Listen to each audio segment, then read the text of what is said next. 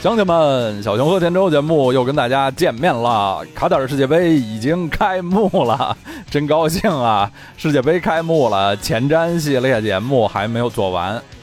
节目当然要接着做。今天我请到细菌佛指导为大家介绍德国队。德国队本次被分在 E 小组，他们初亮相的时间是北京时间十一月二十三日星期三的晚九点。大家绝对还有时间收听这期精彩的前瞻节目。本次我的卡塔尔世界杯三十二强大巡礼节目能做到现在，细菌佛指导提供了最多最大的帮助。今天已经是。目前上线的二十二期节目里，第五期由佛指主说的节目了。前面佛指已经为大家介绍了两支亚洲队——沙特、韩国和两支非洲队——摩洛哥、喀麦隆。咱们今天一起感受一下、享受一下佛指介绍欧洲传统强队的风采。本期也应该是本次佛指最后一次。参与的前瞻形式的节目之后啊，某些剩下的球队的介绍我会做成第一轮点评加后两轮前瞻，届时可能会再次请到老朋友们，包括佛指小伙子老师，呃，各位老朋友们一起参与世界杯的点评。好的，让我们立刻进入正题，有请佛指。小熊和天舟的乡亲们，体坛站着看的听众们，大家好，我是光说不练的细菌佛。今天由我哎继续给大家带来这个世界杯前瞻的节目。哎，如果不出意外啊，这也应该是我的最后一场在世界杯前瞻中的亮相了啊。然后整个这个世界杯前瞻巡礼的这个活动呢，三十二强的队伍啊，我一共前瞻了有五支球队啊，今天呢就是第五支，之前的四支呢分别是沙特、摩洛哥、喀麦隆和韩国，哎，那今天呢我的收官之战，哎，会给大家介绍一支传统的强队——德国队，哎，能够以德国队哎作为我这个世界杯前瞻节目的这个收官。我本人也是非常的欣慰哎，因为咱们知道介绍的这个前四支球队，这个实力水平啊，还都相对比较薄弱啊，并不是主流强队。那终于呢，在最后的收官之作，哎，我也迎来了哎一支哎强队的这种介绍，哎，也是非常的开心啊。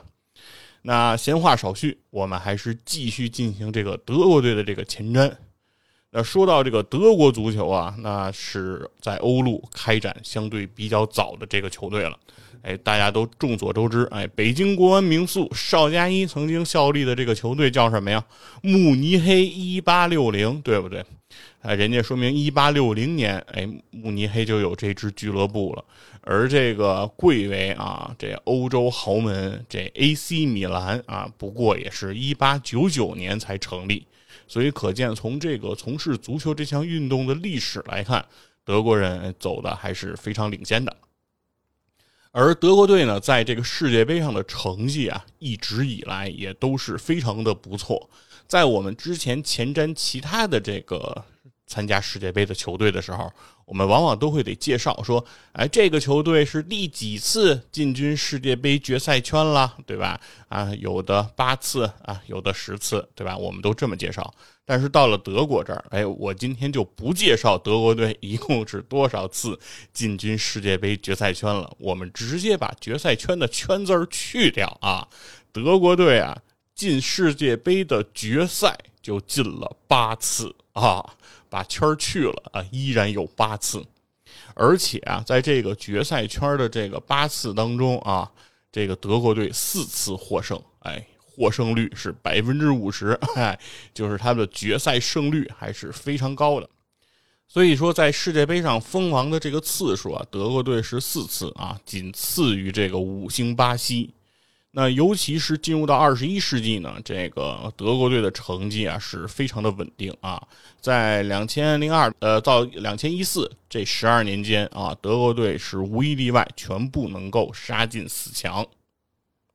尤其呢是在二零一四年，哎，在这个巴西本土还捧得了这个世界杯的冠军，并且在半决赛啊还给了巴西人一个七比一的巨大尴尬。那要说起这个德国队参加世界杯的这个历史啊，其实可以追溯到了一九三四年啊。一九三四年呢，实际上是第二届哎这个世界杯，当时的这个主办国是意大利啊。那第一届这个世界杯呢，是在乌拉圭进行，因为漂洋过海，路途遥远，又对这项新举办的赛事缺乏信心。只有四支欧洲球队参加了第一届世界杯，其中并没有德国队。但到了1934年的第二届世界杯，主办国是南边不远的盟友意大利，德国当然乐于派队参加。而德国队呢，在世界杯扑一亮相，哎，就拿到了1934年世界杯的季军。但是啊，1938年他们第二次参加世界杯的时候，首轮就出局了。哎，可以说是这个大起大落。而一九三八年之后呢，众所周知，哎，就开始了这个第二次的世界大战。那所以呢，这个世界杯呢也因此停办。而这个二战后啊，德国啊作为这个发动这个二战的这个法西斯国家，是吧？受到了这个国际社会的一致的这种制裁。那当然，体育界呢也不例外。所以在一九五零年这个。世界杯恢复的时候，德国队是被禁止参加这个世界杯的。嗯，那等于到了一九五四年啊，德国呢才被允许哎重新的参加这个世界杯。而一九五四年呢，瑞士世界杯哎就给大家制造了一个大大的奇迹，史称这个伯尔尼奇迹。呃，在赛前呢，并不被人看好的这个西德队。啊，一路过关斩将，哎，最终啊是杀进了决赛啊，在伯尔尼和这个当时啊极是辉煌一时的这个匈牙利队是会师了这个决赛。当时的匈牙利队拥有着这个现在的这个世界最佳进球啊的这个奖项的这个命名人普斯卡什。啊，当时的匈牙利队实力是非常的强。自一九五零年代以来，匈牙利队应该是全胜的战绩啊，就无一败绩。所以在这个时候，匈牙利队简直就是一艘无敌战舰，而西德队显得就比较的弱小。因此，在这场比赛中呢，也不例外。虽然普斯卡什啊是带伤上阵啊，并不是自己的最佳状态，但是匈牙利人还是很轻松的在上半场啊攻下两球。而西德队也不甘落后，在上半场的二十分钟之内就连扳两球，追平了比分。而在中场休息阶段啊，这个德国球迷啊，包括德国队的队员都非常祈祷下半场的时候能够风云突变，哎，赛场上最好啊能下雨，因为这个时候啊，德国人穿的这个球鞋就是后来鼎鼎大名的这个阿迪达斯提供的这个球鞋。阿迪达斯提供的球鞋呢，它具有一项黑科技，就是可以更换这个鞋钉啊。如果场地湿滑，那阿迪达斯这个球鞋当时是可以更换为长钉那这样在场地上呢，球员的这个抓地力，哎，在球场上站的就会更稳，不容易打滑。那因此呢，非常的幸运啊，下半场果然啊，气象风云突变，果然在赛场上下起了大雨。哎，德国人呢就借着这个雨势啊，借着自己球鞋的黑科技啊，借着这个这个自己民族要崛起的这种希望，哎，在这个一九五四年的伯尔尼上演了这个让二追三啊，最终三比二战胜了匈牙利，捧得了那一届的这个世界杯冠军。那这个世界杯的冠军呢，也可以说是振奋了整个德国人的这种民族的自信心啊！因为在二战这个战败的这个期间，其实德国的本土呢也是满目的疮痍啊，而且一度呢经济上呢也实行了这种配给制啊，其实民生呢是非常的凋敝的。那这个时候的一届世界杯的冠军，无疑是给这个民族打了一剂强心针。那自此呢，其实是整个联邦德国，哎，就开始了自己的这种崛起。而比较有意思的事情呢，是一九七四年的这个世界杯，在一九七四年的这个世界杯上啊，东西德两国是被编为了同组啊，就是在这届世界杯上，东西德哎在不同的意识形态的阵营的啊把控之下，都参加这届世界杯，而且还被分在了同一个小组。那在小组赛的最后一场，东德队当时民主德国是以一比零击败了这个联邦德国。哎，那这也是两德啊在世界杯这个舞台上唯一的一次交手。那东德战胜西德之后呢，东西德是携手晋级，哎，都从这个小组赛这个突围了。而在随后的淘汰赛阶段，东德队被淘汰，而西德却拿到了冠军。哎，哎，自此啊，这个也是这个西德和东德在世界杯舞台上的唯一一次对话。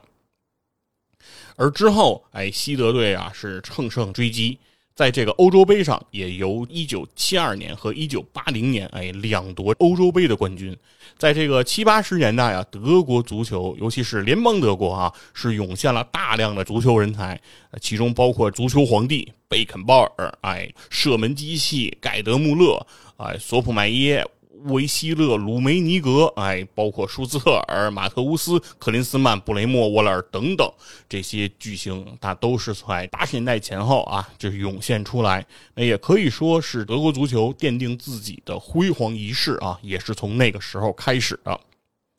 而到了这个一九九零年啊，那大家都知道发生了非常重大的事件，就是柏林墙被推倒啊，民主德国和联邦德国终于合并啊。当时的合并形式呢，其实是呃，民主德国啊解散啊，由民主德国东德的各州啊加入到了这个联邦德国啊，是这么一种合并的形式。但是呢，在这个两德统一之前。西德队依然是以联邦德国的身份在意大利啊取得了世界杯的冠军。那也就是说，这个是两德统一之前啊最后一次德国队以联邦德国的身份，以西德的身份去参加世界杯。那在这一次，他们就拿到了世界杯的冠军。而在两年之后，哎，两德第一次统一之后的一届大赛，就是一九九二年的这个欧洲杯，在这届杯赛上。德国队依然保持着优秀的战绩，拿到了这个欧洲杯的亚军。而四年之后，哎，在这个欧洲杯的决赛，德国队以二比一击败了捷克，取得了两德合并之后的第一个洲际赛事的冠军。哎，而这时候德国队可以说是如日中天啊！在这个一九九八年的这个法国世界杯前啊，都被誉为这个夺标的大热门。但是呢，两千年之后，哎，这个德国队其实出现了一些人才的断档，成绩开始有些不如以往。哎，仅有的几个世界级球星啊，帮着德国队支撑着这个门面，比如像守门员卡恩、中场巴拉克、前锋克洛泽，那这条中轴线呢，是为德国队继续守护他们的荣耀。但是大家都知道，其实，在两千年和两千零四年的欧洲杯，德国队都是在这个小组出局了啊。是没有能够取得很好的成绩，但是两千零二年的世界杯，在这些韩日的世界杯当中啊，德国队在不被看好的情况下，最终仍然杀进了决赛，啊，最终虽然零比二不敌巴西啊，没有拿到冠军，但是这个亚军的分量也是沉甸甸的。到了这个两千零六年的这个世界杯啊，德国就作为东道主，哎，出现在这届世界杯上。那这届世界杯的这个主教练，哎，就是克林斯曼金色轰炸机。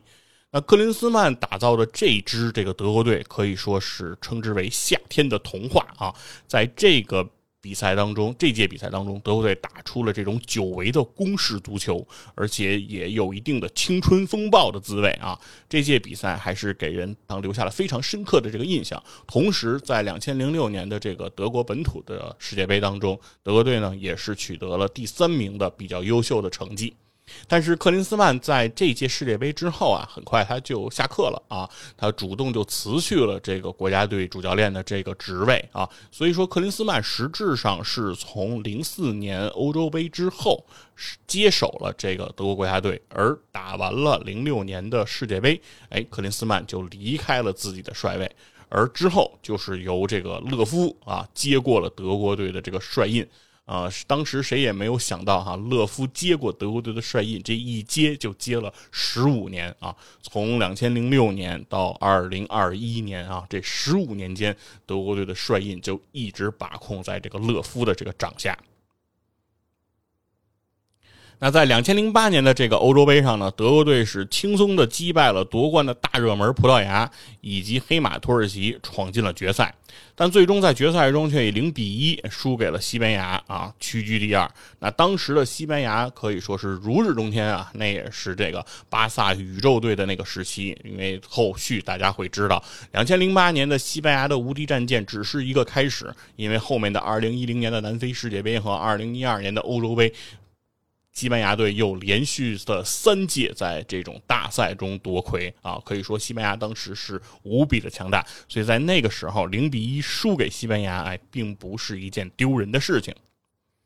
而在这个二零一零年南非世界杯当中啊，德国队在淘汰赛中以创纪录的大比分重创了这个宿敌英格兰，啊，和阿根廷闯入了四强，但在半决赛当中再次以零比一小负于西班牙。哎，最后的三四名决赛中，以三比二战胜了乌拉圭，夺得了那一届世界杯的季军。哎，可以说，呃，两次啊，连续在大赛当中，哎，德国队停下自己的脚步，都是因为当时如日中天的西班牙。所以说，可以说，西班牙足球可能从那个时候起啊，就给了德国足球特别大的影响和这种压力啊。但所以，德国足球后来走向的这条。这个学习西班牙的道路，我想可能就是从那个时候开始奠定的。那时间呢，到了二零一一年啊，德国队百尺竿头更进一步，球队也得到了发展和完善啊，再次吸收了多名年轻有才华的球员之后，球队的平均年龄成为了历史上的最低啊。全年啊，有非常优异的战绩和快速的攻势足球，给球迷们带来了赏心悦目的享受，并且受到了业界同行的高度赞扬。哎，球队当时被法国足球第十二次评选为了二零一一年的年度最佳国家队啊，这是德国队在二零一一年取得的这个成就。那时间到了二零一四年的这个世界杯啊，德国队呢分别以小组赛四比零战胜了葡萄牙，淘汰赛一比零击败法国，半决赛更是送给了巴西那个令人难忘的七比一啊！这个真是对于东道主是毫不留颜面啊！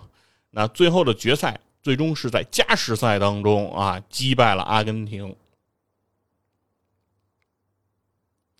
最终啊成为了这个二零一四年啊的。世界杯的冠军。那在这次比赛当中，德国队是六胜一平，保持不败，进十八球，仅失四球，净胜球十四个啊，是第四次哎问鼎了这个世界杯的冠军，成为了第一支在美洲获得世界杯冠军的欧洲球队。哎，那这个时候可以说德国足球的辉煌啊，就走向了这个顶点，在自己的球衣上哎绣下了第四颗星星。但是事情呢，到了二零一八年俄罗斯世界杯上，发生了急转直下的这种转转折啊！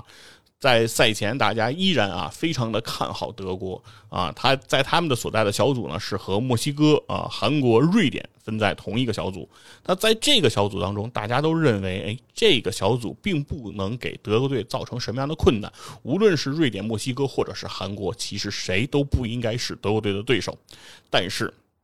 德国队的这个比赛却发挥的不能够尽如人意啊，在比赛当中，首先就输给了这个墨西哥啊，然而且在之后虽然战胜了这个瑞典，但是呢，呃，最后的一场比赛啊，只要击败韩国即可出线的这场比赛当中，被这个之前介绍过的金英权和孙兴民啊，在这个补时阶段的这个两个进球啊，让韩国队以零比二的比分啊，饮恨了这个。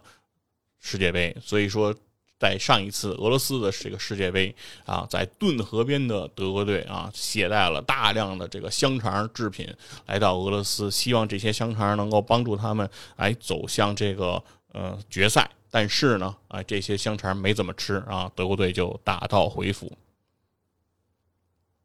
那这个时候，德国队的成绩有所下滑啊，酿造了一个世界杯上比较大的惨案。之后，其实勒夫呢也是为千夫所指啊，很多人都在指责这个在场边常年挖鼻孔的主教练啊，说他就是因为啊，他扬弃了这个德国队的速度、力量和对抗啊，沉迷于哎学习西班牙的这个 Tiki Taka。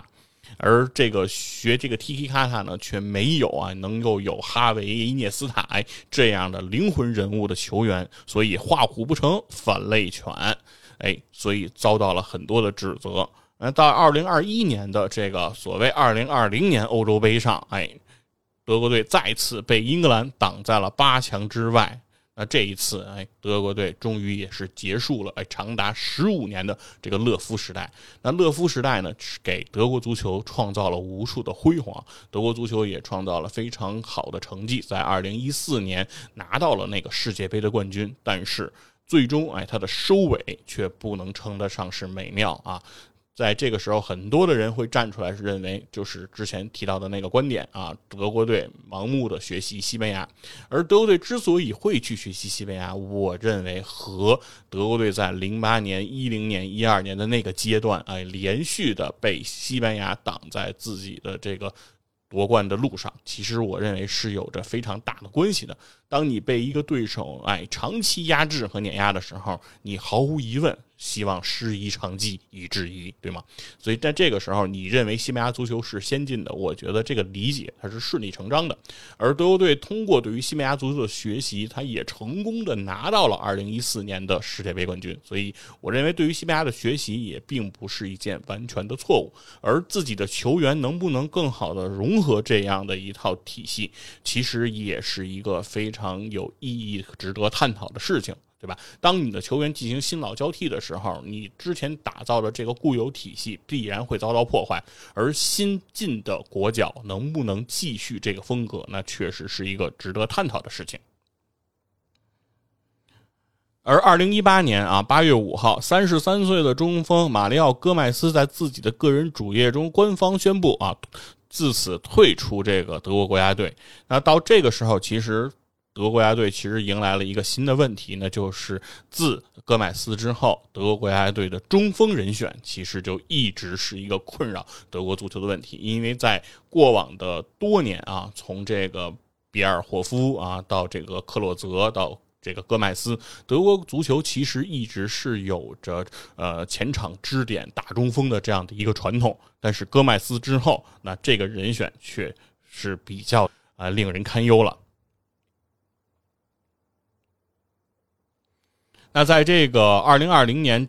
的这个欧洲杯的小组赛中呢，德国队是取得了一胜一负一平，拿到了四分，最终是以小组第二的身份从拥有葡萄牙和法国的死亡之组出线。然而在八分之一的决赛中，德国队啊零比二不敌英格兰，被淘汰出局。英格兰呢也算是报了自己二零一零年南非世界杯的这一箭之仇啊，哎，止步了。欧洲杯的十六强，那在这届欧洲杯之后，就像刚才所说，哎，勒夫的时代结束了，而接替勒夫主教练位置的，哎，就是今天我们要介绍到的这个德国的国家队的主教练弗里克。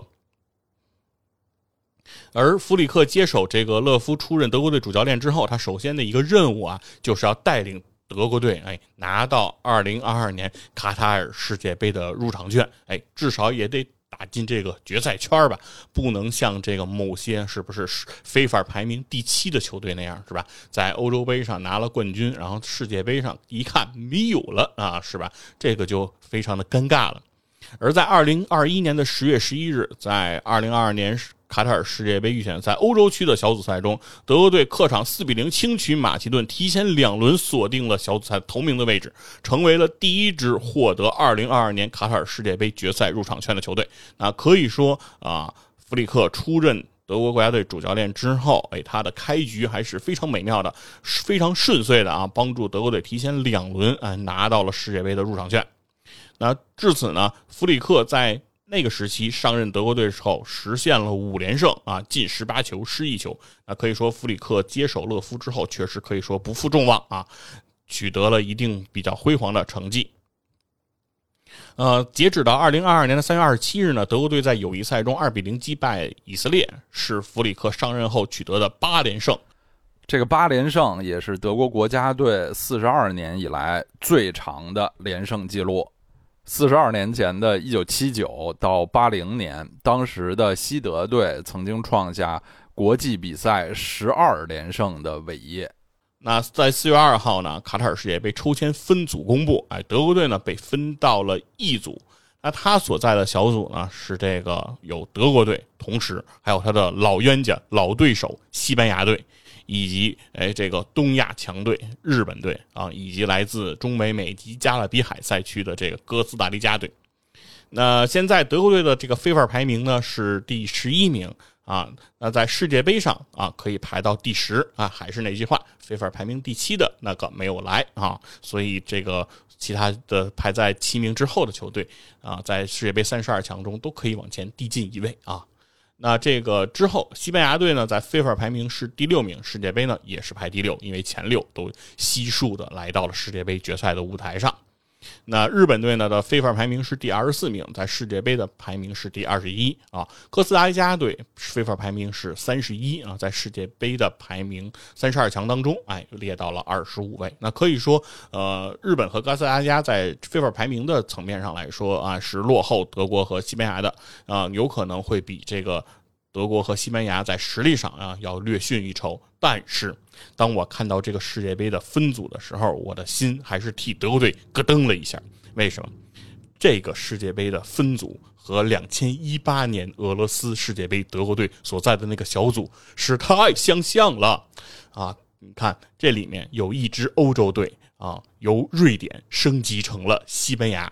有一支亚洲球队由韩国升级成了日本。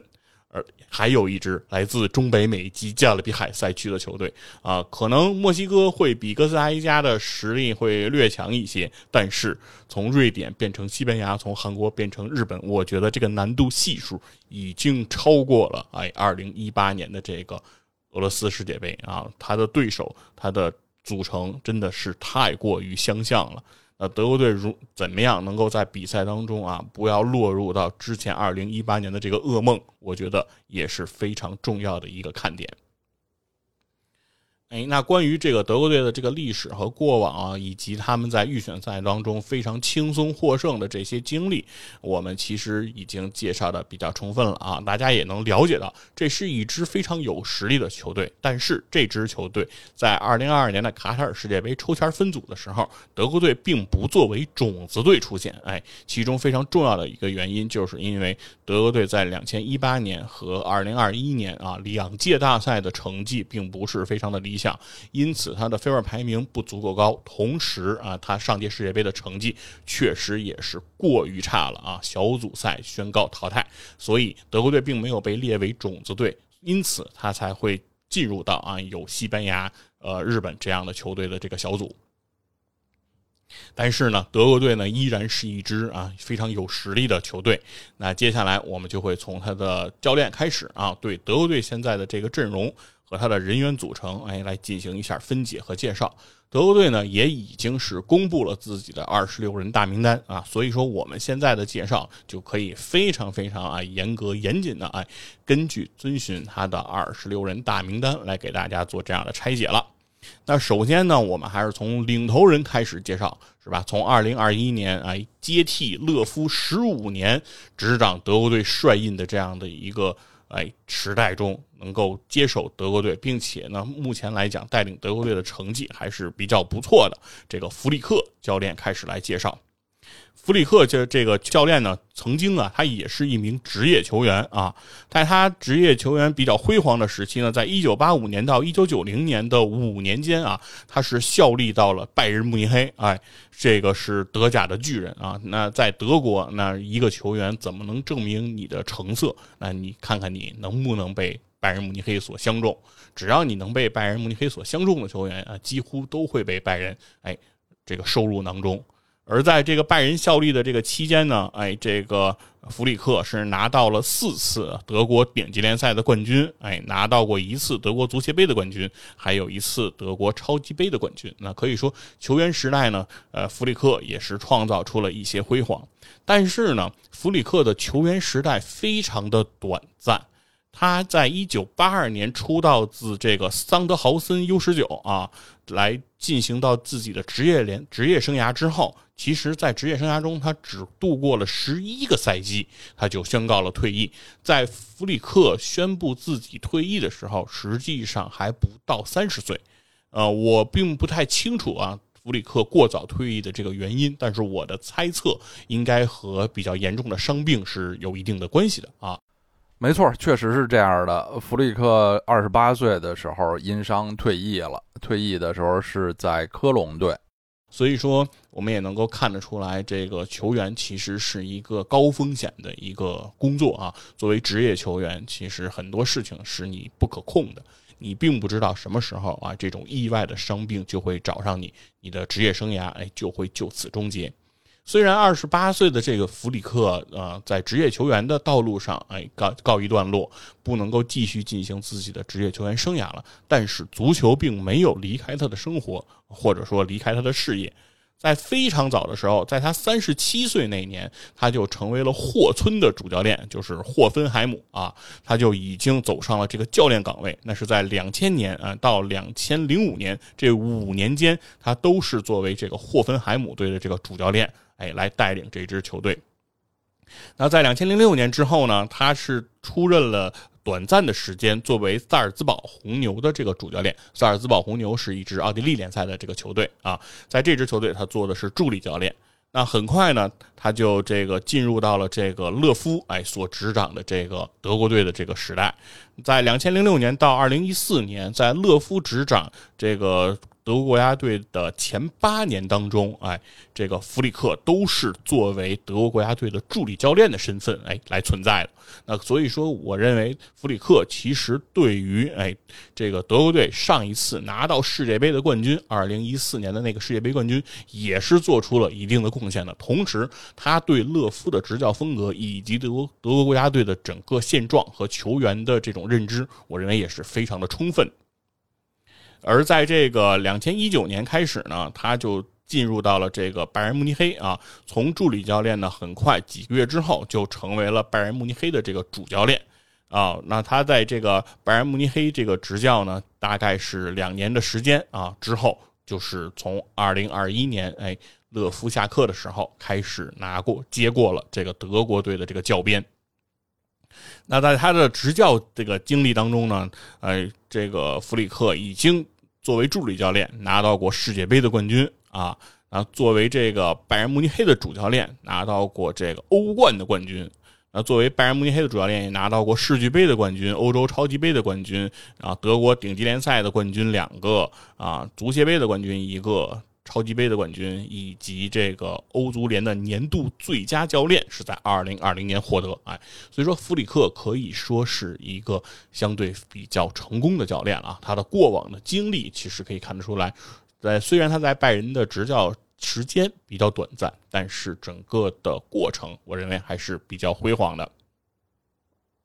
那所以说弗里克呢带领这支哎德国国家队，我认为呢也是哎。实至名归啊！勒夫之后啊，最合适能够接手这支德国国家队的人，我想也是非他莫属了。那所以说，呃，弗里克能够带领现在的这一支德国国家队在卡塔尔的世界杯上能够走多远，哎，我想也是非常的令人期待啊！他帐下的一些弟子都有哪些呢？哎，我们依然还是循惯例，从门将的位置开始给大家做介绍。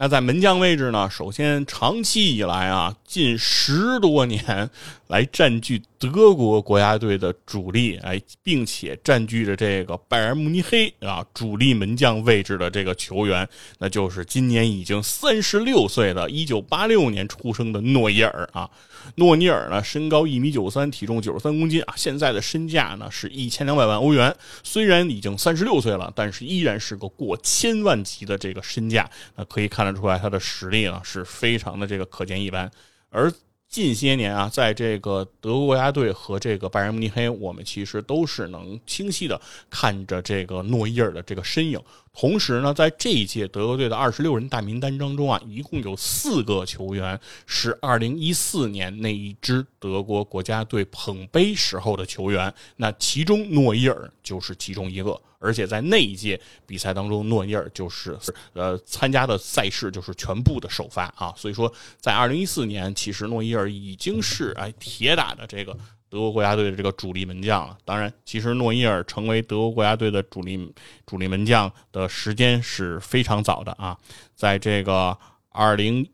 零九年啊，自他加入到这个德国国家队以来啊，很快，其实在二零一零年的南非世界杯上，诺伊尔就已经是。国家队的这个主力门将了，因为大家印象还是非常的深刻，就是那一次，呃，德国队大比分战胜这个英格兰啊，四比二淘汰英格兰那场比赛当中，其实是在上半场啊，兰帕德是有一个进球的啊，兰帕德的一脚远射其实已经过了门线，诺伊尔其实是在门中哎将球抱住。然后开大脚将球开开出的啊，那那一场比赛当中，诺伊尔的这个表现，我认为给我留下了非常深刻的印象。呃，就是其实可能当时的球员，呃，很多其实都能判定这个球已经过了门线，兰帕德进球了。然后包括当时的很多观众也大概觉得这个球进了，但是诺伊尔的表现非常的沉着冷静，他没有一丝的慌乱啊，没有一丝的懊恼等这种举动，他。抱住球之后，紧接着把球就开了出去，示意：“哎，这个球没进，我守住了。”我认为当时的教练判定这个球没进，其中一个特别大的原因，就基于的就是诺伊尔的这份自信和冷静啊，就是因为主裁判觉得这个诺伊尔的种种表现，因为他是距离这个进球发生地是最近的一人一个人嘛啊，而他的反应，哎，证明这个球似乎应该真的是没进。所以，哎，这个进球才会被吹掉。那因为这个进球被吹掉，所以英格兰其实丧失了在当时是扳平比分的这样一个机会。因此，其实英格兰队那场比赛最终输球是和这个判罚，我觉得有着息息相关的。而这个判罚之所以会产生，我觉得是和诺伊尔的冷静与自信是分不开的啊！极其强大的心理素质，极其强大的内心，铸就了这个世界的顶级门将。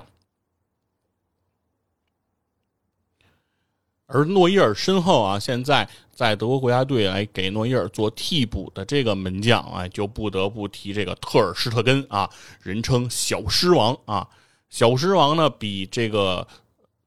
诺伊尔要小六岁啊，今年也已经年满三十岁了，身高一米八七，体重八十五公斤，身价呢现在有三千万欧元。那自从特尔施特根啊加盟这个巴塞罗那以来呢，也和诺伊尔的经历非常的相像，就长期的占据了巴塞罗那主力门将的这个位置啊，一直到今天啊，依然是巴塞罗那在门线位置上的不二选择啊。在本赛季呢，也是在十四场的西甲联赛当中，十四场全部。悉数首发打满了九十分钟，那所以说这个特尔舍根呢，其实可以说跟诺伊尔算是寄生于何生亮，可能就是因为诺伊尔的这个状态长期保持非常稳定啊，非常的出众，而又又有着强大的内心啊，强大的心理素质的以及这种在防线上的号召力，所以呢，我认为是常年压制哎是。特尔施特根让特尔施特根在国家队的这个比赛当中啊，讲其实是鲜有这种能够首发登场的机会啊。经常其实是在一些友谊赛啊、联合会杯啊这些相对没那么重要的比赛当中，哎，特尔施特根才会首发登场，或者是在诺伊尔啊受伤病影响的时候。诺伊尔的特尔舍根啊，才会得到这种登场亮相的机会。那可以说是，呃，如果说当年的卡恩啊压制了莱曼时间那个长达数年之久，那诺伊尔在今天其实也一样压制了这个特尔舍根。而特尔舍根其实和这个诺伊尔啊，他们都有着比较好的这个在门线上的反应能力啊，以及这个扑点球的这样的素质。但是呢，两个人其实也有共同的一个弱点，就是这两个人他们对于传中球的这种摘取，其实都是判断上有些问题。所以在比赛当中，其实很多球队如果打下底传中的话，呃，这两个门将在这样的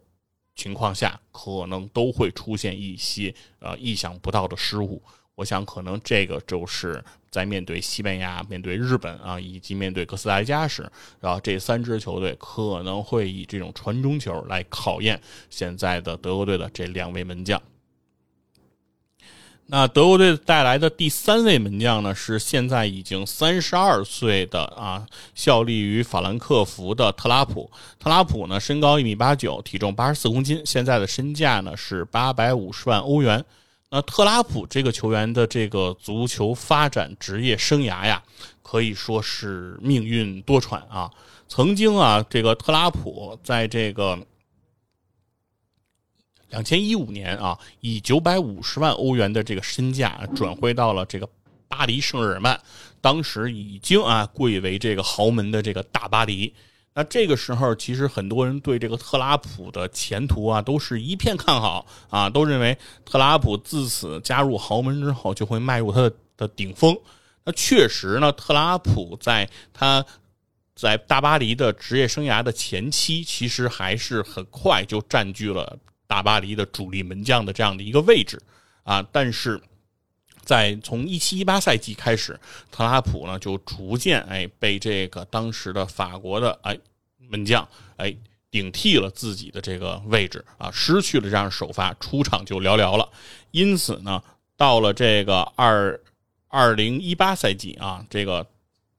结束之后，哎，特拉普等于是又回归了法兰克福。那终于呢，在近些年啊，在法兰克福，特拉普又逐渐找到了自己的这样一个存在感，找到了自己的一些状态啊，从而呢，现在呢，成功的入选了这个国字号。那特拉普呢？其实他的这个反应速度啊，是他的一个非常大的优势。但是特拉普呢，长传却做的不是很好，比如开门线球的这种传球啊，找这种落点不是能够非常的准确。那这个也是特拉普在他的这个门将技术上的一些弊端。那因此来说呢，呃，诺伊尔这个。二零二二年的卡塔尔世界杯上，我认为无疑还是会占据德国国家队这个主力门将的这个位置，而特尔施特根呢会作为他的主要替补，而特拉普呢作为三号门将，那在这届世界杯上的出场机会啊，应该是非常的少啊。但是呢，这三个门将呢，呃，各有各的问题啊。现在呢，这个诺伊尔呢。年龄呢也是更大了啊！如果指望诺伊尔呢，他的状态比二零一四年德国队捧杯的时候啊更加的完美、更加的好、更加的稳定啊，他的状态更加的积极啊，他的反应速率更加的快，我认为有点是不现实了。毕竟那已经是发生在八年前的事情了嘛！啊，当时的诺伊尔才不过二十八岁，现在已经三十六岁了。呃，但是呢。呃刨开诺伊尔呢？德国国家队在门将位上也没有更好的选择啊。但是即便呢是由啊诺伊尔和特尔舍根来组成的这个德国国家队的这种选择，在这个世界杯上，我认为也是不差的啊，也是足够啊，可以帮助这支德国国家队在这个世界杯上取得好成绩的一个门将的选择了。哎，那在门将的这个介绍之后，我们就进入到关于这个德国国家队后卫线的这个介绍。啊，后卫线呢，我们先从这个中后卫说起啊。我们先啊聊一聊这个德国国家队的中后卫，因为德国国家队的这个这次招入的这个能打中卫的这个球员呀，还特别的多啊。那首先呢，我认为我们应该介绍的就是这个来自皇马的，哎，黑又硬，哎，典型的这个身体素质极其过硬的这个球员啊，鲁迪格或者叫吕迪格啊。呃，吕迪格今年二十九岁啊，一米九零的身高，体重八十五公斤，现在的身价呢有四千万欧元。吕迪格呢是这个塞达利昂的移民啊，他是从这个这个塞达利昂应该算是二代移民，因为他的母亲啊是这个塞拉塞拉利昂人啊，是呃以难民的身份啊进入到了这个德国，然后获得了德国国籍，因此这个吕迪格呢啊也算是这个具有着。德国和塞拉利昂啊，双国籍这样的呃德国公民啊，然后同时呢，吕迪格其实对于自己塞拉利昂移民这个身份啊，其实还是非常看重的。他在这个不久前其实表示过，说这一次他参加2022年卡塔尔世界杯所获得的全部收益啊，他就将捐献给这个塞拉利昂，用于这种对于塞拉利昂儿童啊的疾病救治的一些慈善的这个行为当中。啊，可以说这个吕迪格呀，也是一个哎非常这个有爱心的这样的一个人物，并且他也说，呃，作为塞拉利昂的这种移民呢，其实他的成功，他认为其实是剥夺了更多塞拉利昂人的这样一个机会，才奠定了他成功的一个基础，因此他非常希望能够回报这个塞拉利昂人民。而这个吕迪格啊，在赛场上的这个表现，其实大家印象也是非常深刻的啊。在前些年啊，他代表这个切尔西啊，也是拿到了这个欧冠冠军，拿到了这个世俱杯的这个冠军啊，可以说是当时在切尔西后防线上的这个绝对的中坚力量。而在这个夏天呢，呃，这个鲁迪格也是合同到期啊，最终呢是免签啊，自由转会，以自由身的身份，哎，去投奔了安切洛蒂，来到了皇家马德里。那现在在皇马呢，在十二场的这个联赛当中啊，有七场获得了首发的机会啊，并且呢，已经打进了一个进球。那可以说，这个在安切洛蒂的这种轮换的这个哎指挥下，吕迪格依然其实在。中后卫这个位置上是有着在皇马的这个一席之地的啊，所以我们可以看得出来，这是个吕迪格啊这种啊身体素质极为过硬啊，他的这个专注度极高啊，可以说是精神力拉满的这样的球员，哨声。不响啊，脚步不停啊，这样一个呃身体和精神啊都过硬的这样的后卫选择，其实在这个世界上啊也是非常难得的。因此，他在这届比赛中，我认为会在德国队的后防线上发挥非常重要的作用啊。德国队如果想走得更远，那就需要吕迪格保证他的健康啊。吕迪格把自己的这种铁血的精神能够注入到整条德国的这个后防线当中。而在后防线上可以来和吕迪格搭档的球员呢，其实有很多。因为德国队的选择的中后卫的人选，这次入选的非常多啊。那首先我们现在来介绍的是来自多特蒙德的二十七岁的中后卫聚勒。聚勒呢，身高一米九五，体重九十九公斤，现在德转市场身价给到三千五百万欧元啊，还是非常的高的。那聚勒呢，也是在这个夏天啊，刚刚啊，是这个。从这个拜仁慕尼黑德甲巨人拜仁慕尼黑啊，转会到了这个大黄蜂啊多特蒙德。那这个聚勒这名球员呢，他的护球、控球以及带球过人啊，都是他的这个优势。虽然作为一名中后卫啊，但是他的脚下技术也是非常的好的。他的传球能力，作为出球中卫，哎，他的传球和传中都是能够获得非常好的这样一个机会和表现的。那现在在这个多特蒙德阵中呢，十二场联赛也已经有九场啊获得了首发，并且在比赛中打进了一个进球，并且奉献了一次助攻。那可以说呢，聚乐也是一定啊带有一定带刀属性的这样一个中后卫啊。那可以说，如果是聚乐和这个。呃，吕迪格来搭档，身高一米九五，体重九十九公斤的这个聚勒啊，再配合上黑又硬的这个啊黑铁塔一样的这个吕迪格，那可以说这条后防线还是非常的强硬的。但是当然了，呃，如此身高马大的两个中后卫，显然会面临的问题就是他们的转身可能会相对偏慢啊。如果被打身后，有可能是他们会哎发生问题的一个情况。那接下来要介绍的这名球员呢，他叫金克尔啊，同样身高也是非常的高。金特尔呢，身高一米九一，体重八十六公斤，现在德转市场的身价呢，给到了啊两千万欧。现在二十八岁的这个金特尔，在这个德甲的弗赖堡效力啊，他的背号也是二十八号啊，弗赖堡的二十八号，今年二十八岁。金特尔就是土生土长的弗赖堡人，出自弗赖堡青训。一四年离开这里去了多特蒙德，然后三年后又去了门兴。今年夏天在阔别家乡八年后，金特尔回到了母队弗莱堡。金特尔这名球员呢，其实也是我们刚才提到的，说二零一四年德国队捧杯时期的那支德国国家队当中的四名球员之一。刚才介绍了，其一是。诺伊尔啊。现在在中后卫这条线上，其二就是金特尔啊。那金特尔当时随德国国家队捧杯的时候，其实年龄刚刚二十岁，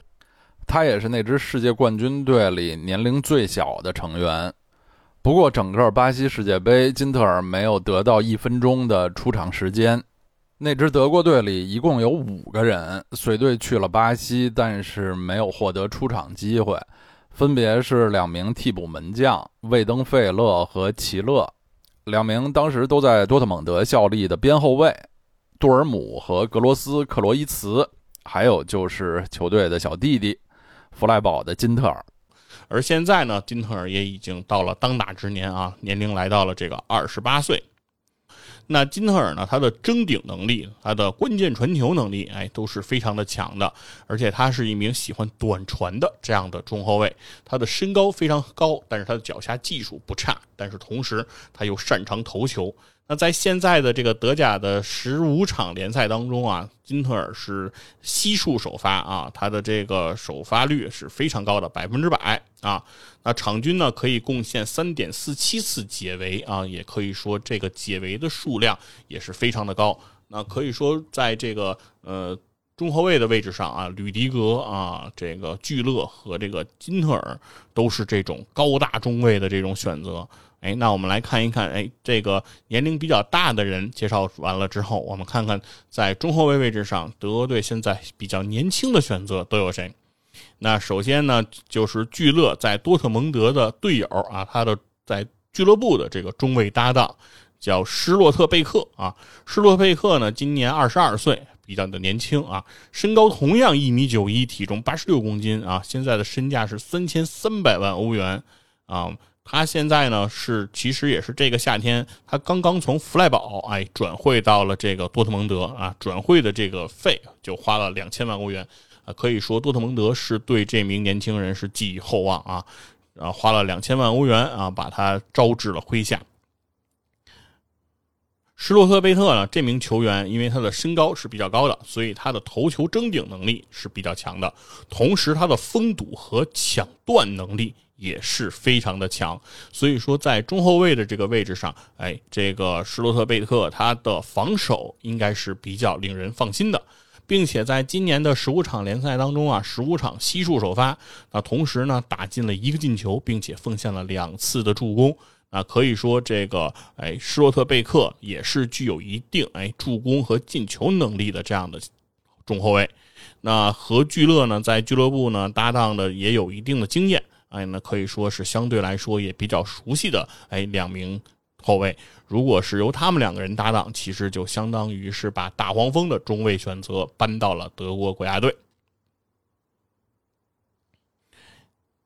那最后呢，在中卫位置上，我们要介绍的这个球员，他的名字叫贝拉科沙啊。贝拉科沙呢是这个喀麦隆和德国的双国籍啊，所以一看就知道这是一名黑人啊。贝拉克沙呢，今年的年龄啊只有二十岁啊，而他是身高一米九零，体重八十七公斤，他的身价是一千八百万欧元，现在效力在这个英超的南安普顿队啊，在中后卫位置上呢，都这个主帅弗里克他没有选择三十三岁的多特蒙德后卫胡梅尔斯，而选择了二十岁的南安普顿后卫贝拉克沙，也是在一定程度上了有了一定的争议啊。那在这个夏天呢，贝拉科沙是刚刚从波鸿转会到了南安普顿，啊，转会费呢是一千万欧元。本赛季迄今呢，代表这英超球队南安普顿已经多场进行了这个首发，首发登场已经达到了十一次之多啊，已经在南安普顿啊是站稳了脚跟，在。二零二二年的九月份，就是在今年的九月，贝拉克沙是第一次入选德国国家队。在德国队三比三战平英格兰的欧国联的比赛当中，哎，贝拉克沙替补登场，完成了自己的这个首秀。可以说这是一个很新的人。而呃，弗里克呢，为了选择贝拉克沙，其实是放弃了老将啊胡梅尔斯的。那所以看得出来，这个。主教练对这个贝拉科沙呢，还是非常的信任和寄予厚望。而从数据上来看呢，这个赛季首发登场十一场的这个贝拉科沙，已经可以场均解围四点八二次，场均拦截二点三六次，场均抢断一点六四次。这些数据场均数据啊，都是非常之高的。当然，可能也和南安普顿队啊在英超比较下游的这种实力啊有一定的相关啊。贝拉克沙承担的这种防守压力可能是比豪门中卫要大得多，因此他的这种防守贡献上的数据哎就会好很多。啊，所以说呢，贝拉科沙呢，作为一名二十岁的这个中后卫，有可能在这个德国国家队当中啊，哎，有众多选择的这个时候，哎，并不能获得特别多的出场机会。但是呢，这次带他出征，我认为也是有一定意义的。呃，有可能在接下来的一届美加墨的世界杯的比赛当中，贝拉克沙就会承担更重要的角色了。那其实呢，能打中后卫的球员，我们并没有介绍完啊。但是为什么不介绍了呢？哎，一会儿我们来解开这个谜底啊。我们现在呢，把目光看一看这条后防线的左边路。那在左边路左后卫的这个位置上呢，呃，德国国家队现在用的比较多的球员叫老姆啊。老姆呢，今年二十四岁，哎。身高一米八零，体重七十五公斤，现在是 RB 莱比锡，就是莱比锡红牛啊的这个左边后卫。那这个老姆这名球员呢，啊，他是在今年的夏天刚刚以两千六百万欧元的这个高身价从霍芬海姆从霍村哎转会到了这个莱比锡红牛的。啊，那老姆呢？作为左边后卫，他的技术能力呢，主要体现在他的护球、控球以及他特别强的定位球、直接任意球的这个能力。哎，那如果在比赛当中，哎，无论是西班牙还是日本，哎，或者是和加加会给到德国队任意球的机会，那老姆是很有可能成为这个任意球主罚的球员的。那他的这个传球和专注啊，也是他的优势。呃，当然，身高一米八零的老姆呢，在这支德国国家队的阵中啊，他不是非常的高，所以他的头球争顶的能力相对会弱一些啊。那这个就是目前德国国家队我认为啊，出场可能性最高的啊左边后卫。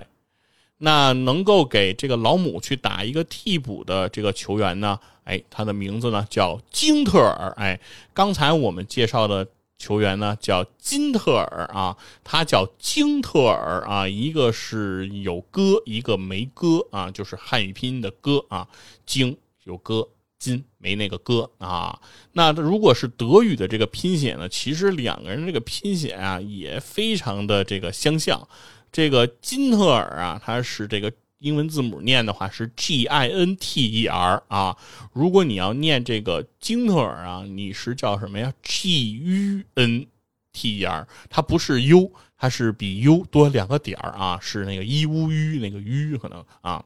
所以说它这个金特尔这个和金金特尔和金特尔，我不知道解说的时候这个会给很多解说员造成多大的困难啊？他们在念这个名字的时候会。会不会就是让大家就分不清楚念的是谁啊？是不是念金特尔的时候，他会把他的这个名字克里斯蒂安也要带上？否则的话，我觉得对很多解说来说，这应该都是一个特别大的挑战。那现在这个克里斯蒂安金特尔呢，他是身高一米八五，体重八十三公斤，身价有一千万欧元。现在呢是二十九岁啊，非常非常巧的就是。他和那个金特尔是同一支俱乐部的球员啊，他两个人是俱乐部的搭档啊。他是这个弗赖堡队的三十号，而他的那个搭档中后卫金特尔是弗赖堡的二十八号啊。两个人的号码也非常的接近啊，太巧了。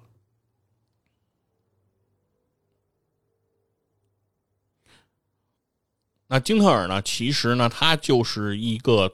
土生土长的啊，这个弗赖堡的这个球员。也可以算现在目前依然是一个 one club man 啊，就是一个人在自己的生涯中目前还只效力一支球队。他是出自这个弗莱堡的青训，一直在弗莱堡的各级梯队里在踢球。自2012年啊上到弗莱堡的一队以后，就在弗莱堡的一线队哎一直效力，至今呢已经为弗莱堡队啊效力了三百五十六场之多啊。打进了九个进球，并且奉献了四十七次助攻。那可以说，作为一个边后卫，他的助攻能力还是非常强的。啊，同时这个金特尔他的定位球能力也是非常的强。另外，他的传中、关键传球、直塞球和专注啊，都是他的优势。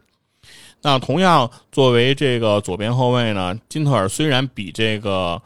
老姆啊要高了五公分，但是呢，身高呢依然不在这支德国国家队中啊显得不够看，所以他的这个争顶能力和他的防守，其实在这支德国国家队当中是比较有缺陷的。那这个呢，基本上呢就是有可能会出现的这个德国国家队在左边后卫上的两个选择了。那其实，在这个大名单公布之后啊，很多人啊也质疑这个主教练没有选择国米的左后卫。格森斯啊，来入选这个德国国家队，来充斥哎德国国家队左边后卫这样的一个选择。但是格森斯呢，确实目前在国米左后卫这个位置上，他的出场机会不是特别的多啊，在国米的脚跟呢站的也是不是非常的稳。虽然格森斯个人啊，对于自己落选这一届的德国国家队是非常的失望，认为自己人生的梦想已经被击碎啊，说的非常严重。但是呢，我觉得从理性上来看，格森斯确实很难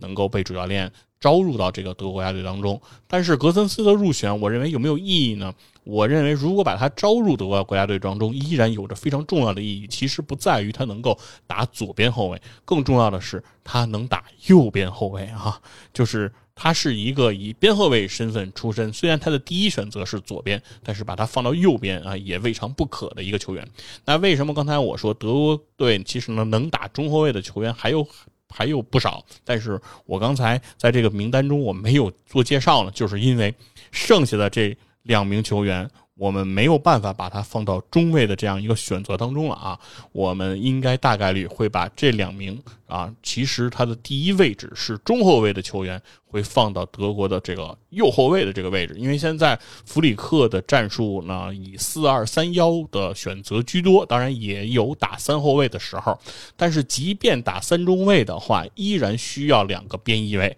但是左边翼位呢，老姆呢还可以胜任，但是右边翼位，德国国家队现在是真的没人。在有些比赛当中，他。有的时候会把这个呃老边锋啊，这门兴布拉格巴赫的霍夫曼啊拉到这个右边翼位的这个位置上，所以德国国家队其实这一次啊，严格来说他没有带正印的右边后卫啊，所以我觉得如果把格森斯招入队中，其实是可以相对来补充这样一个点的。但是呢，右边后卫呢总要有人打啊。那其中呢，最受到弗里克信任的就是这个克雷尔啊。克雷尔呢现在是二十六岁，身高一米八六，体重七十六公斤，现在的身价呢是两千两百万欧元。目前啊，在英超的这个西汉姆联效力啊。这个克雷尔啊，有的人有的球迷啊，把他戏称为这个弗里克的亲儿子啊，认为主教练对于这名二十四岁的。后卫啊，非常的看重。那在刚刚结束的这个德国队和阿曼队的这个热身赛，这也应该就是德国队在世界杯前最后一场的热身赛了啊。这场比赛，克雷尔首发登场啊，出任的是这个中后卫啊，两个中后卫之中靠右的这一个中后卫啊，没有打这个边后卫，因为克雷尔实质上他的第一选择啊，确实就是这个中后卫。但是呢，我也看了一下他在英超啊最近这个阶段的这个比赛情况，发现呢，其实现在科勒尔在英超的这个比赛当中啊，他更多的其实也是在打这个右边后卫啊。那所以说，主教练弗里克现在更多的用克雷尔来打右边后卫呢，也没有什么太大的问题。但是，克雷尔如果是打右边后卫，他的传中是非常需要增强的一个点啊，他的这个。在右边后卫上，他其实是没有什么传中能力的。那这个作为一个插上助攻的边后卫来说，其实是一个特别大的短板。而能够在右边后卫给弗里克提供不多选择的另一名球员呢，是克洛斯特曼。克洛斯特曼呢，身高一米八九，体重八十八公斤啊，身价有一千四百万欧元，呃，年龄二十六岁，是来自这个莱比锡红牛啊，阿尔比莱比锡的一名后卫。其实一样，克洛斯特曼呢，依然也是一个第一选择为中后卫的这样一个球员。你可以看他的身高啊，一米八九啊，这样的身高其实打边后卫。这种高大边后卫其实还不是特别的多的啊，而中后卫呢相对来说就比较合适了。而同样的问题就是克里斯托曼啊，他也是没有特别好的传中能力，就是他和克雷尔在传中这件事情上啊，谁也别说谁啊，这俩人一般般啊，都在这个问题上不是特别的擅长。所以，作为德国队右边后卫这个问题，其实我觉得。真的确实在困扰德国队的整条防线。对这个关于右边后卫的这个选择，哪怕你打三后卫，你的右边翼位其实这两个人更加不适合啊。所以说，其实德国队怎么样去解决自己右边后卫的这个问题，我觉得对于德国队来说依然是一个大的难题。那很多人可能就会说，呃，实在不行就把基米希拉回来去打这个右边后卫吧，因为大家都知道这个二零一六年啊。季米希横空出世啊！第一次出现在世人面前，让众多球迷认识他的时候，其实就是那一年的欧洲杯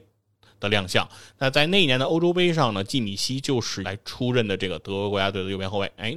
那届比赛，季米希给人留下了非常深刻的印象，在右边后卫的呃。位置上其实发挥了非常重要的角色，有着非常上佳的表现。而后来呢，其实基米希也在比较长的时间打过一段时间的右边后卫，但是逐渐其实基米希从右边后卫现在打到了后腰，并且基米希本人啊，其实他表示他不是那么愿意去打右边后卫，他还是希望自己能够待在这个后腰的这个位置上。那既然说到了基米希，我们。这个对于呃德国国家队的后防线呢，其实已经也介绍完了。那我们就从季米希开始啊，介绍一下这个德国的中场线。那季米希呢，无疑是德国的这支中场线上的领衔球员啊。身高一米七七，体重七十五公斤，现在的身价有八千万欧的这个季米希啊，是这个拜仁慕尼黑这个中场后腰的第一选择。那同时呢？季米希呢，也是一个可以踢右边后卫的选择，但是刚才说了，季米希本人啊，他没那么愿意踢这个右边后卫。其实啊，在球足球场上是有一些潜规则的，或者说有一些约定俗成的规矩，是什么呢？其实，在整个足球比赛的这个各个位置当中，中路的位置其实它的重要性、它的战略地位、它的战术意义是往往高于边路的啊。而在这个三条线当中，以边后卫在整各球队的地位，他的战术地位也好，他的重要程度也好，他能够发挥的作用也好，其实是最低的。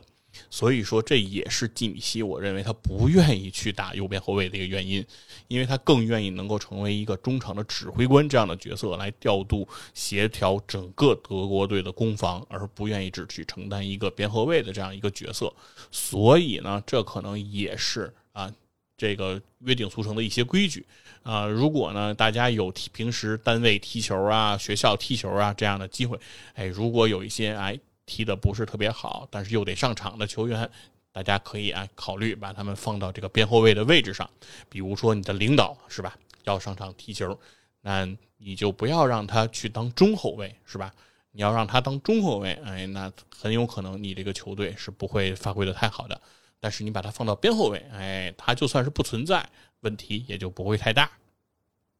那说回季米希呢？其实季米希从二零一五年转会到拜仁慕尼黑以来呢，已经是拜仁慕尼黑啊不可或缺的这样一个核心人物了。他的传球、定位球、直塞球、护球、控球、关键传球、传中的能力呢，都是非常的强。如果非要说啊，季米希有什么样的缺点，那可能只能说季米希在中场作为后腰，他的抢断是不是很足的。啊，那这可能是说他的唯一的一个欠缺了。那除此之外，基米希在整个的传接球、射门啊等等事情上，其实他的作用都是非常显著的，是拜仁慕尼黑以及德国国家队是不可或缺的这样一个后腰的人选。那在这个后腰线上能够和吉米希进行搭档的呢？现在其实吉米希呢是有两一个啊，可以和他来配伍的这样的选择。呃，首先呢是年龄比较大的这个京都安啊，京多安呢是来自曼城的这个后腰球员啊，身高一米八零，体重八十公斤，现在德转市场的身价有两千五百万欧，现在呢已经三十二岁啊，所以说他是年龄比较大的这个选择。而这个京多安啊和这个季米希，其实在这个欧洲区预选赛上啊，包括其实在欧国联上已经有多场比赛的这样一个搭档了啊。而这个嗯，京多安在他的争顶和终结能力他的直塞球、传球和专注上，哎，也是非常出色的一个球员。由他和季米希搭档的这样的一个后腰线，在对于前场进攻的这个梳理，哎，和这种关键传球的这种处理上是非常的不错的。当然，当然了，这两个人他们的抢断能力呢，都不是非常的强，都不是以防守来著称啊。但是呢，两个人的搭档是。时间啊如此的长，其实也并不是弗里克的第一选择。哎，弗里克本人他并不是非常的希望京多安有着更多的上场时间，但是他不得不做出这样的一个调配。原因是什么呢？就是绰号“磁卡”的这个格列格雷斯卡啊，拜仁慕尼黑的八号球员啊，身高一米八九，体重八十二公斤，身价六千五百万欧元，今年二十七岁的这名德国中场。啊，也是曾经上一届啊，二零一八年俄罗斯世界杯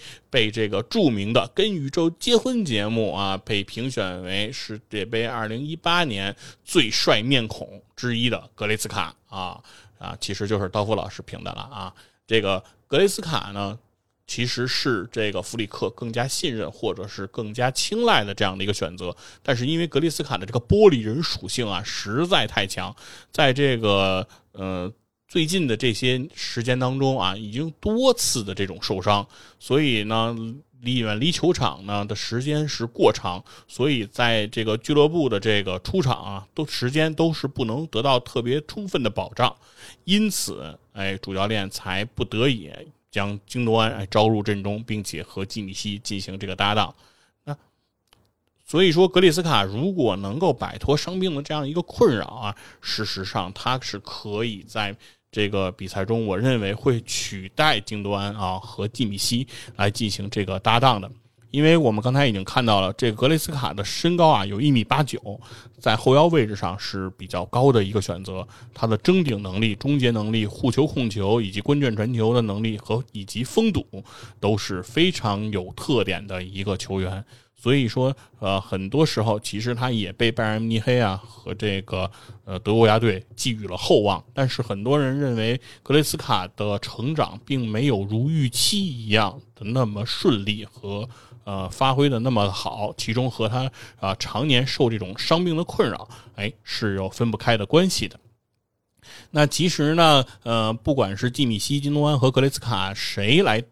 他们三个中的哪两个啊来搭档成为后腰，另一个呢作为这种替补，其实都应该是德国国家队没有秘密的这样一个选择啊。其实他们的后腰人选呢，一定就是从这三个人当中来哎取得了。那剩下的球员呢，就是在这个中场的这个攻击线上。那从中路来开始介绍呢，在这个攻击线上，我们不得不提啊，现在德国国家队最炙手可热的球员，哎，叫穆西亚拉。穆西亚拉呢，现在只有十九岁啊，身高一米八三，体重七十公斤。现在他的身价，对于最新的这个身价，已经应该来到了一超过了一点五亿欧元。啊，是非常高的一个高身价的一个人物啊！这个穆西亚拉啊，现在在这个拜仁慕尼黑啊，是这个最炙手可热的这个球员，而在身价超过他的这个。现在的这个球员为数真的也是非常的不多。现在能够在穆西亚拉身前的只有西班牙的佩德里是1.58亿欧啊，法国的姆巴佩是1.85亿欧，然后巴西的维尼修斯是2.01亿欧，以及英格兰的贝林厄姆是2.02亿欧啊。只有他们四个人现在在身价上是可以超过这个穆西亚拉的。所以由也是由于啊穆西亚拉的这个高身价，所以现在德国国家队在这届世界杯当中，他的身价总额也已经达到了十点二亿欧，是这个世界杯三十二强当中啊只仅有的六支总身价超过十亿欧的球队啊，排在他们前面的分别是葡萄牙、西班牙、法国、巴西和英格兰啊，之后就是德国队了。所以也可以看得出来啊，穆西亚拉现在是一个多么被关注啊，以及他的实力是有一个多么被认可的一个情况。而且穆西亚拉呢，实际上他是一个德国和英格兰的双国籍球员，而因为呢他实际上早年间呢，他是出自这个南安普顿的青训，但是很早啊，在二零一九年的七月，他就被这个切尔西青年队以二十万欧元的价格。卖到了这个拜仁慕尼黑的 U 十七，就成为了拜仁的青训球员。那自此呢，其实他就一直在拜仁慕尼黑来踢球。那所以说，可以说切尔西一次啊不明智的这种交易啊，让自己错失了一个一本万利的机会啊！拜仁慕尼黑这笔交易简直太值了，二十万欧元买入啊，现在已经价值一点五一亿欧元了啊！那穆西亚拉呢？作为这个中前场的这样一个攻击核心啊，在前腰的位置上，现在如果在四二三幺当中，他会打那个三的中间的那个位置啊，会打这个前腰。那他的关键传球、他的拦截球以及带球过人和终结都是非常强的一个球员。当然，穆西亚拉也有他的一些缺陷啊，他的这个身高啊，只只有一米八三，而且他的体重又比较轻，因此他的争顶和护球其实相对来说会比较的有一定的挑战啊。但是呢，他的反击能力确实非常的强啊，给到他只要有啊，哪怕零点五秒的这样的一个机会，可能穆西亚拉都会一锤定音，置人于死地，在。今年的这个联赛当中啊，穆西亚拉一共出场了十四次了啊，其中有十二场了首发登场。那现在呢，已经打进了九个进球，并取得了七个助攻。那可以说状态呢也是非常的火热啊。那可以说在这届德国国家队当中，穆西亚拉去占据这个主力前腰的位置，我觉得是毋庸置疑的。虽然他只有十九岁，他非常的年轻，但是。他已经足够的出色和足够的引人注目了，而同样在这个前腰的位置上呢，啊，德国队呢还有这个二十六岁的这个布兰特，啊，布兰特呢是来自多特蒙德，身高一米八五，体重八十三公斤，现在的身价呢是两千八百万欧元。啊，这个布兰特呢，也是一个特点非常鲜明的球员啊，他的定位球能力非常的强啊，同时他的传球啊、关键球啊以及终结能力都是非常有实力的。那同样呢，作为这个前场球员，身高一米八五的这个布兰特呢，他的争顶能力哎不是非常的强啊，这是他的一个短板。那在刚刚的这个联赛当中呢，一共十五次登场，其中十二次。得到了首发，目前呢，在多特蒙德也打进了四个进球，并且奉献了两次助攻。那可以说，其实这个布兰特呢，也是在前腰位置上，哎，德国国家队可以去选择的一名球员。那接下来要介绍的呢，这个可以作为呃前中前场，我认为可以作为一个万金油的一个存在啊。他既可以打前锋，也可以打影锋啊，并且可以打前腰。甚至可以打到中前卫这样的一个从前到后，哎，都可以去胜任的球员，那就是小凯啊，哈弗茨。那来自切尔西的这个哈弗茨呢，今年年龄也非常年轻啊，现在是二十三岁，身高一米八九，体重八十二公斤，现在在德转市场的身价呢也有七千万欧元之多，现在也是这个切尔西啊非常重要的一员。目前啊。他代表切尔西出场了一百一十二场，打进了二十七个球，奉奉献了十四次助攻。那在比赛当中啊，这个哈弗茨的终结能力，他的头球攻门都是非常的抢眼，但是他的传中和抢断，哎，是他的一大短板。在现在的这个英超比赛当中啊，哈弗茨一共出场了十三次啊，其中十一次获得了首发，在这个赛季呢，打进了三个进球。那可以说，哈弗茨其实从呃一九二零和一八一九赛季能够在联赛中打进超过十个进球以上。那从此之后，其实已经有近两个赛季啊，没有在这个联赛中的这个进球数能够上双了。那可以说，哈弗茨其实也经常被这个切尔西球迷所诟病啊，就是进球的效率显得不是特别的高。但是我认为啊，在这支德国国家队当中，就是哈弗茨的这种前场万金油的这种属性，他从前到后都能胜任的这种角色，其实对于这个杯赛，哎，还是异常的关键和非常的重要。那最后，其实，在这个前腰的位置上，我们不得不介绍一位老将了。说是老将，其实他今年呀，也仅仅只有三十岁啊。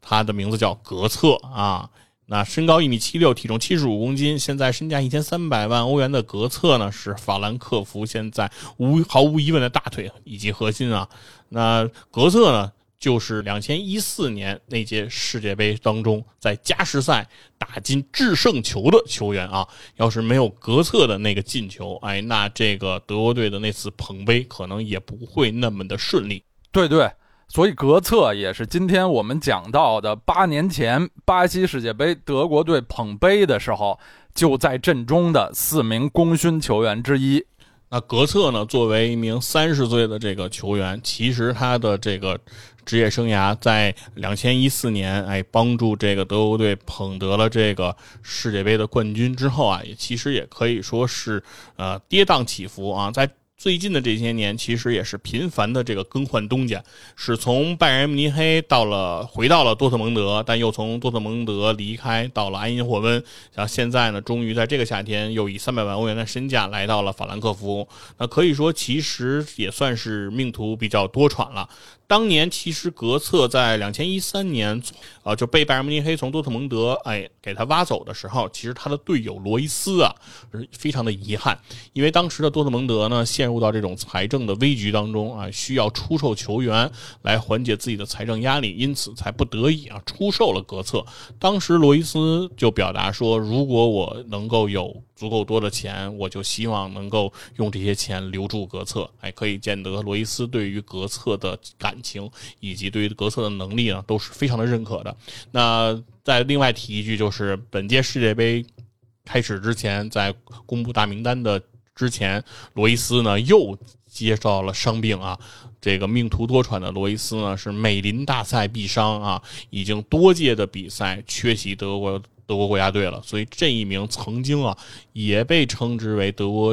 国家队的希望啊，能够擎起德德意志战车的这种大旗的人物，其实也是由于伤病的这种困扰，一直没能达到理想中的高度，有呃也非常遗憾的呢，错过了这届这个哎国家队，而他的这个好兄弟格策啊，也是经历了大起大落之后啊。再一次的入选了德国国家队，来到了卡塔尔啊，来继续延续两千一四年夺冠的这个辉煌。但是现在的格策能够在这支德国国家队当中获得多少出场机会，其实也是不是特别的确定的。因为呃，在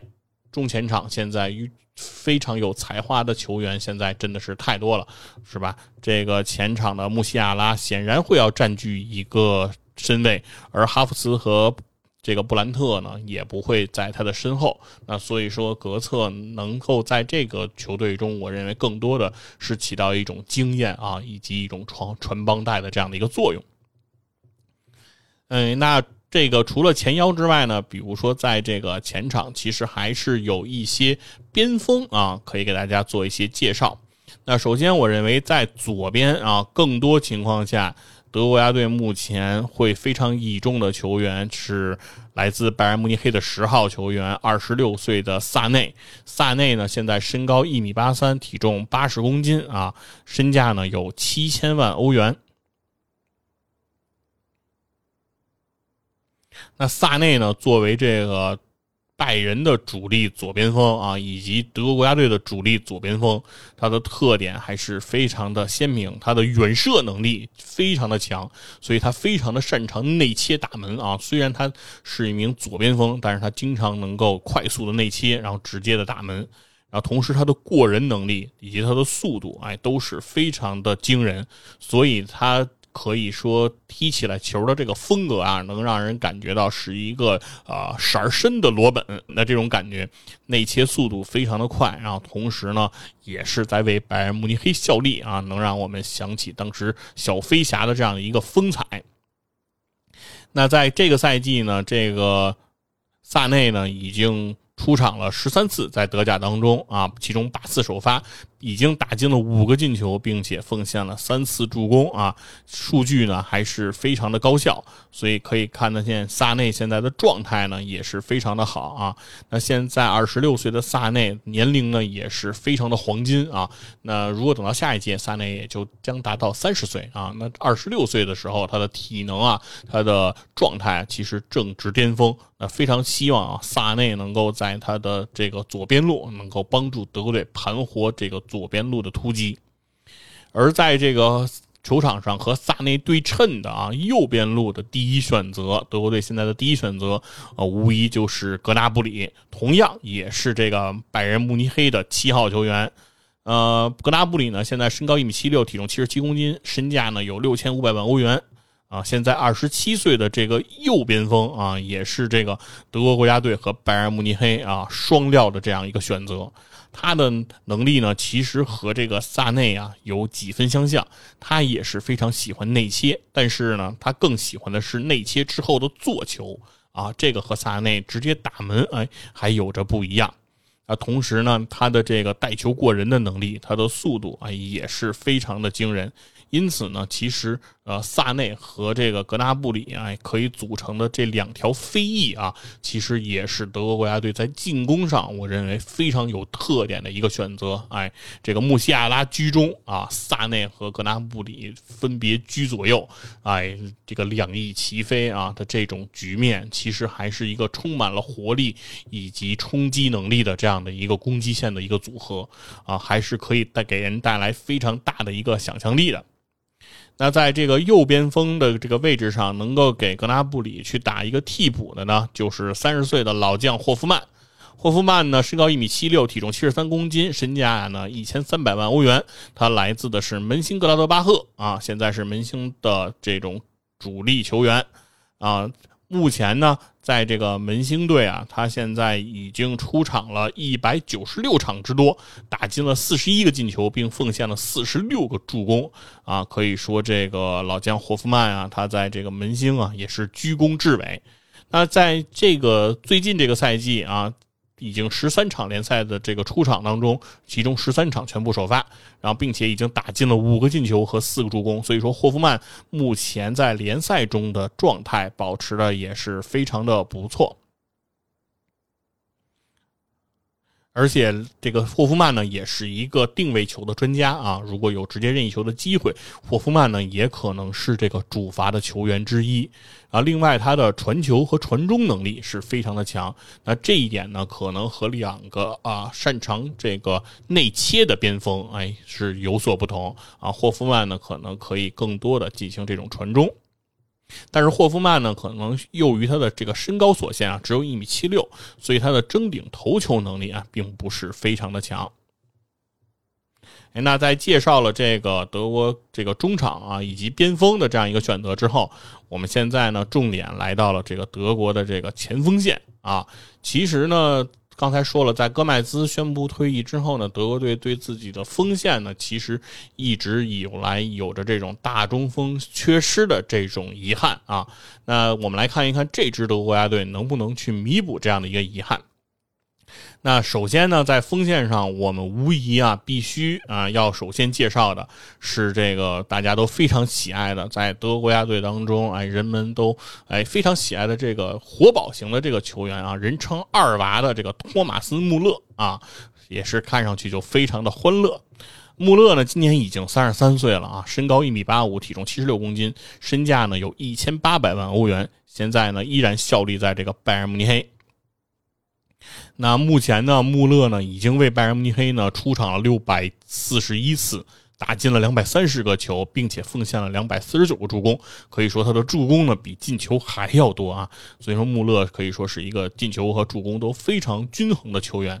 那自二零一零年三月三号，二穆勒二十岁的那一个时候，他就代表德国国家队进行了首秀以来，他已经为德国国家队出场了一百一十八次之多。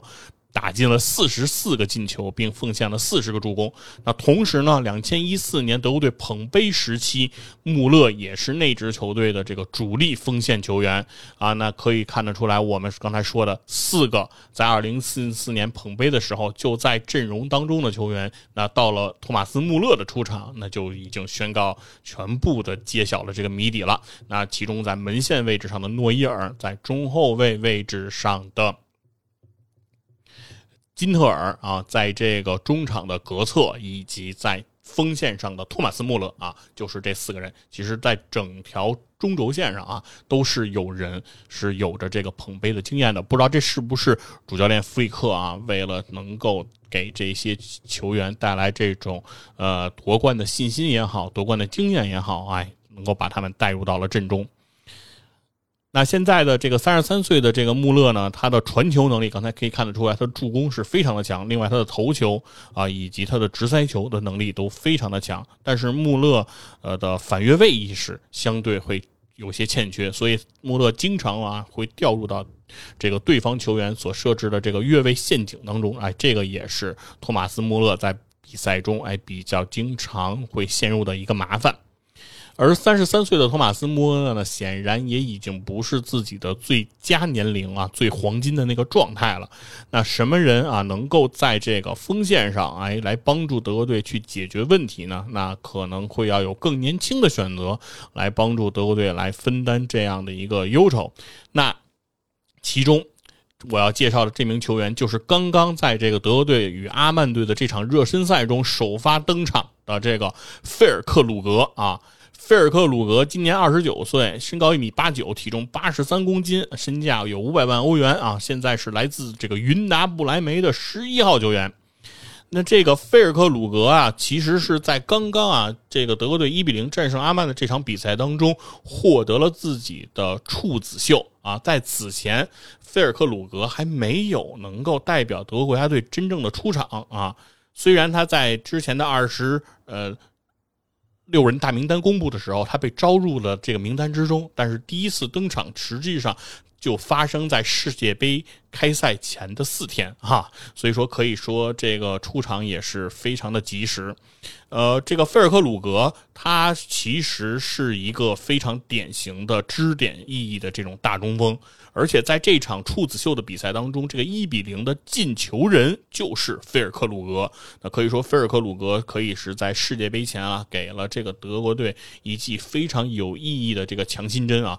说德宣告着德国队的中锋啊，有可能不再是一个空缺的遗憾了。菲尔克鲁格的终结能力和他的远射都是他非常具有特点的这样的一个进攻的武器。那当然，那作为前锋，他的防守贡献不是非常的足，但是我认为作为一个中锋支点，其实他回防后撤的机会也不会特别的多。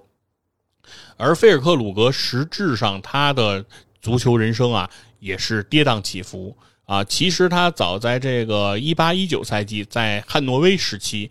费尔克鲁格其实是取得过比较辉煌的这个成就的，但是哎他。他的职业生涯由于他伤病的影响啊，后期是急转直下。曾经啊，在这个二零二零年左右啊，跌进了谷底。但是啊，菲尔克鲁格不抛弃、不放弃啊，进一步的从底部爬升，终于啊，得到了弗里克的这样的一个认可。在这一年度啊，终于是进入到了这个德国国家队的这样的一个视野当中。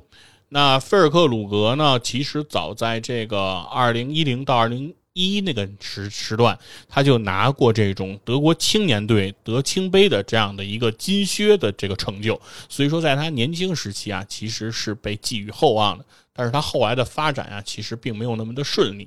而他这一次能够代表云达不莱梅啊，成为德国国脚，其实还有着一个非常深刻的意义，就是这已经是云达不莱梅为德国队输送国脚。事隔十二年之久的事情了，在之前二零一零年那届世界杯当中，云达不莱梅还为这个德国国家队输送了包括马林、包括维泽等等这些优秀的球员。但是自此以后，已经十二年没有云达不莱梅球员成为德国国家队的国脚了。而这一次，菲尔克鲁格又打破了这一魔咒，事隔十二年之后，让云达不莱梅再次拥有了德国国家队的这样一个国脚，并且在自己的处子秀当中就打进了进球。我想，就凭借自己在最后一场世界杯前最后一场热身赛的这个进球，我相信弗里克也会在这次世界杯当中给菲尔克鲁格一定的上场机会，因为他应该是这支德国国家队当中在中锋支点这样的人选中他不二的选择了。那接下来要给大家介绍的这名锋线上的球员叫阿德耶米，他也是一个尼日利亚的啊移民，所以说具有着德国和尼日利亚的一个双重国籍，也是一名黑人球员。身高呢一米七七，体重六十九公斤，现在的身价呢有三千五百万欧元的阿德耶米呢是来自多特蒙德的哎锋线。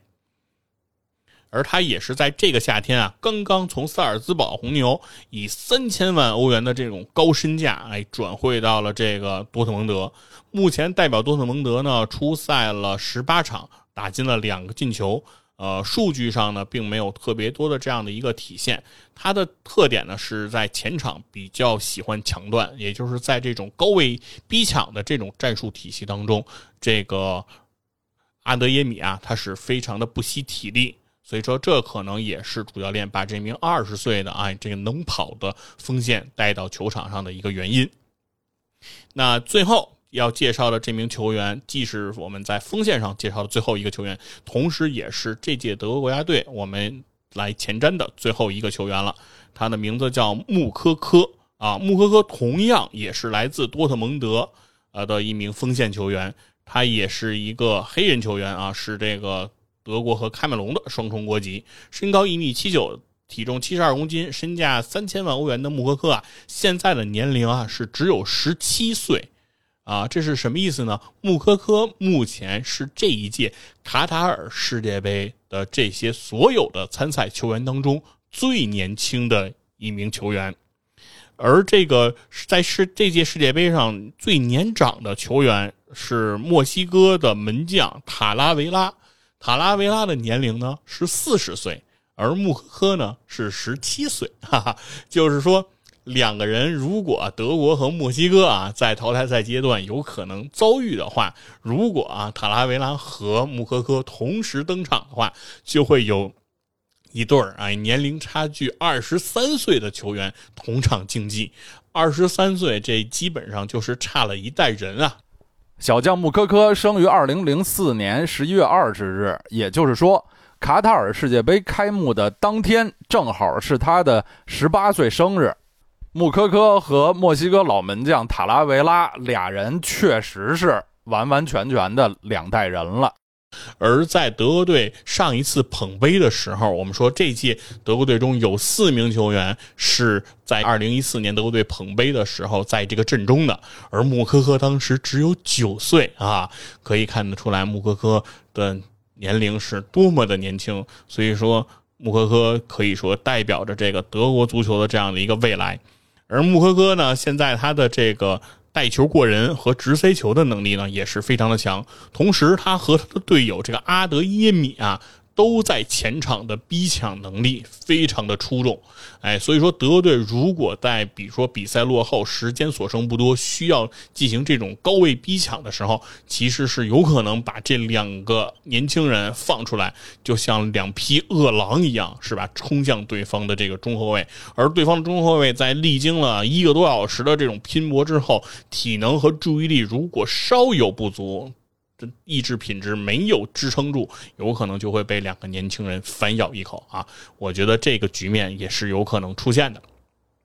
那以上呢，就是全部对于德国。国家队的这个阵容的一个解析了，我们把二十六人大名单呢都进行了这个梳理。那当然了，其实德国国家队这次也是有一些遗憾。其实，在刚才我们的介绍当中，其实也呃不止一次的提到有一些球员的因伤缺席，比如说罗伊斯。当然，在锋线上，维尔纳啊这一次也是因伤错过了这次德国国家队的这个比赛。当然，还有像维尔茨这样的球员也是没能代表德国国家队出现在二零二二年的卡塔尔世界杯上。但是，纵观整个这支德国国家队的球员的实力来看，我认为他们的中前场的攻击能力其实还是毋庸置疑的。呃，之前一直认为他们在大中锋上是有一定的缺陷，但是菲尔克鲁格的横空出世，在热身赛中已经顺利的打入了自己的处子球。我相信这份好运有可能会伴随着他整个2022年卡塔尔世界杯的旅程。那其实德国国家队的重点的问题，我认为依然还是在他的后卫线上，就是在他右后卫的这样一个选择上。呃，弗里克没能用自己的人选来解决德国国家队在右后卫上捉襟见肘的这样一个问题。他带了多名中后卫可以去客串右后卫的这样的角色，但是他们的第一选择、第一位置选择依然不是右后卫。那如何能够让这些球员在自己第一位置选择不是？自己所打的位置的基础上，能够发挥出非常好的状态，我想这是摆在弗里克面前非常严峻的一个考题。那面对小组赛的这几个对手，无论是西班牙还是。呃，日本啊，都是偏技术流、比较拉丁系的这样的踢法啊，而德国队在身体上、在身高和力量上，其实对于这样的球队还是有一定的碾压的属性的啊。德国队能不能发挥出自己啊这样比较强大的身体力量型的这种打法？所以很有可能费尔克鲁格会在对阵日本啊，甚至是西班牙的比赛中能够有登场的机会啊，看看。这两个以技术著称的球队能不能抵挡住德国队的这样的一个攻击线？我依然认为啊，德国队这一届比赛中获得小组出线，应该是他们必须要做到的事情。二零一八年的惨剧不可以在德国队的这个身上重演了，因为德国人一直以这种严谨啊、要强啊、这种呃意志品质坚强来著称，那你就不能允许连续的这样犯错。那德国队之后。到底能走多远？我想可能还是一个未知数，因为在这种赛会制的比赛，尤其是这届的世界杯是在联赛运行的中期来进行，并没有长期的这种集训和体能的这种恢复。我不知道这一个事情会对整个德国国家队造成什么样的影响。毕竟德国国家队的多名球员其实是来自德甲，多名球员其实来自拜仁一个俱乐部啊，俱乐部其实是。对于这些球员在世界杯上能够啊耗费多少体力，会不会由于世界杯啊影响了自己联赛以及在未来欧冠的这样的一个走向，其实可能也是考验这支德国国家队能够走多远的一个重要原因了。那总之呢，这就是我在这一届哈二零二二卡塔尔世界杯期间来为大家前瞻的第五支球队，也是我的最后一支球队啊，作为我的收官之作哈。希望刀锋老师能够给予大家更多的这种信息的补充啊，也希望马上就即将开赛的世界杯，大家能够好好的享受其中。尽管这是在一个冬天，尽管这届世界杯的气氛并不像往年那样的热烈，但是我还是希望大家能够通过这届世界杯。充分的享受足球，享受我们美好的生活，享受足球，享受我们美好的生活。佛指说的太好了，这是我们每一个人的愿望。感恩我们的生活中能有世界杯，我们一起期待德国队的表现。拜拜。